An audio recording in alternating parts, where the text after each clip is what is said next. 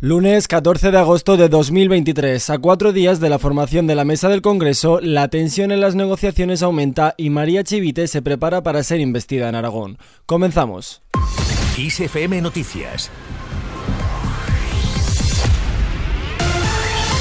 Buenos días, arranca la recta final para que los resultados del 23J se materialicen por fin en las Cortes Generales. Este jueves la democracia de nuestro país tiene una cita decisiva, ya que será el día en el que queden elegidos los miembros y presidentes de las mesas del Congreso y el Senado. Y a medida que se agota la cuenta atrás, la tensión en las negociaciones por formar gobierno sigue escalando. Las nuevas condiciones de Esquerra Republicana para dar el apoyo a los socialistas podrían poner en jaque las expectativas de la mesa progresista del PSOE. Yolanda Díaz, la vicepresidenta presidenta segunda del Gobierno en funciones y líder de Sumar, aseguraba este domingo que cree que una mesa del Congreso presidida, presidida por socialistas es lo que la ciudadanía ha votado y merece. Y mientras los socialistas rechazaban por completo la idea de que el PNV presida la sesión de votación de este jueves, Coalición Canaria se muestra a favor de una mesa presidida por la formación nacionalista y afirma su disposición a negociar con el PP sin negar su buena relación con los socialistas. Yolanda Díaz, por otro lado, insiste en otorgar el cargo a un perfil más progresista. Y a la espera entre el pulso entre Sánchez y Feijóo en el hemiciclo, los diputados siguen llegando al Congreso para registrar sus credenciales antes de la votación, un proceso que podrán realizar hasta el 16 de agosto. Y nos alejamos del gobierno central para seguir muy de cerca al Parlamento Foral en Navarra. Este lunes María Chivita se enfrentará a su primera sesión de votación para convertirse en la presidenta de la comunidad autónoma. La socialista contará con el apoyo del PSN y Bay, pero debido a la abstención de EH Bildu no contará con la mayoría necesaria para hacerse con el cargo en la primera votación.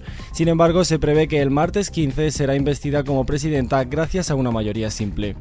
Y fuera de nuestras fronteras, falsa alarma de bomba en mitad de la jornada electoral en Argentina. Las autoridades del país han recibido una falsa alarma de bomba en Casa Rosada este domingo, cuando el país suramericano acudía a su cita electoral de las primarias. Una llamada telefónica al 911 en torno a las 7 horas de la tarde hora local hizo activar el protocolo, pero una revisión del edificio confirmó la negativa. Y Zurita presenta su inscripción para reemplazar a Villavicencio. El periodista Cristian Zurita ha acudido este domingo a la sede del Consejo Nacional Electoral en Ecuador para inscribirse como candidato presidencial en sustitución del asesinado Fernando Villavicencio.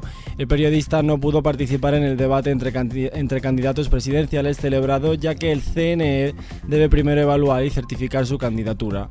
Evo Morales afirma que Bolivia protege al narcotráfico. El expresidente de Bolivia, Evo Morales, ha manifestado este domingo que el caso del supuesto narcotraficante uruguayo Sebastián Marcet, que está en búsqueda desde hace semanas, es un ejemplo más de cómo el gobierno actual protege al narcotráfico en el país.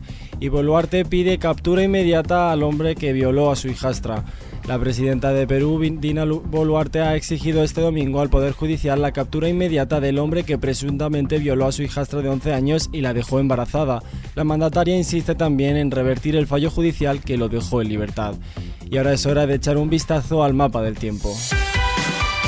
Esta semana tendremos que llevar gafas de sol en casi toda la península, a excepción de algunos puntos del norte como en Galicia, donde tendremos que sacar el paraguas por lluvias débiles y algunas tormentas que por la tarde se formarán en el este de Navarra, oeste de Huesca y que también afectarán a Pirineos. La calima seguirá presente en Canarias con máximas algo más bajas, aunque podrían volver a llegar a los 40 grados en las medianías del archipiélago canario. Con el tiempo nos despedimos por el momento, pero ya sabes que tienes toda la información puntual y actualizada en los boletines de XFM y ampliada aquí en nuestro podcast XFM Noticias. Con Antonio Alfonso Hernández a los mandos de la realización, un saludo de José Sánchez y feliz inicio de semana.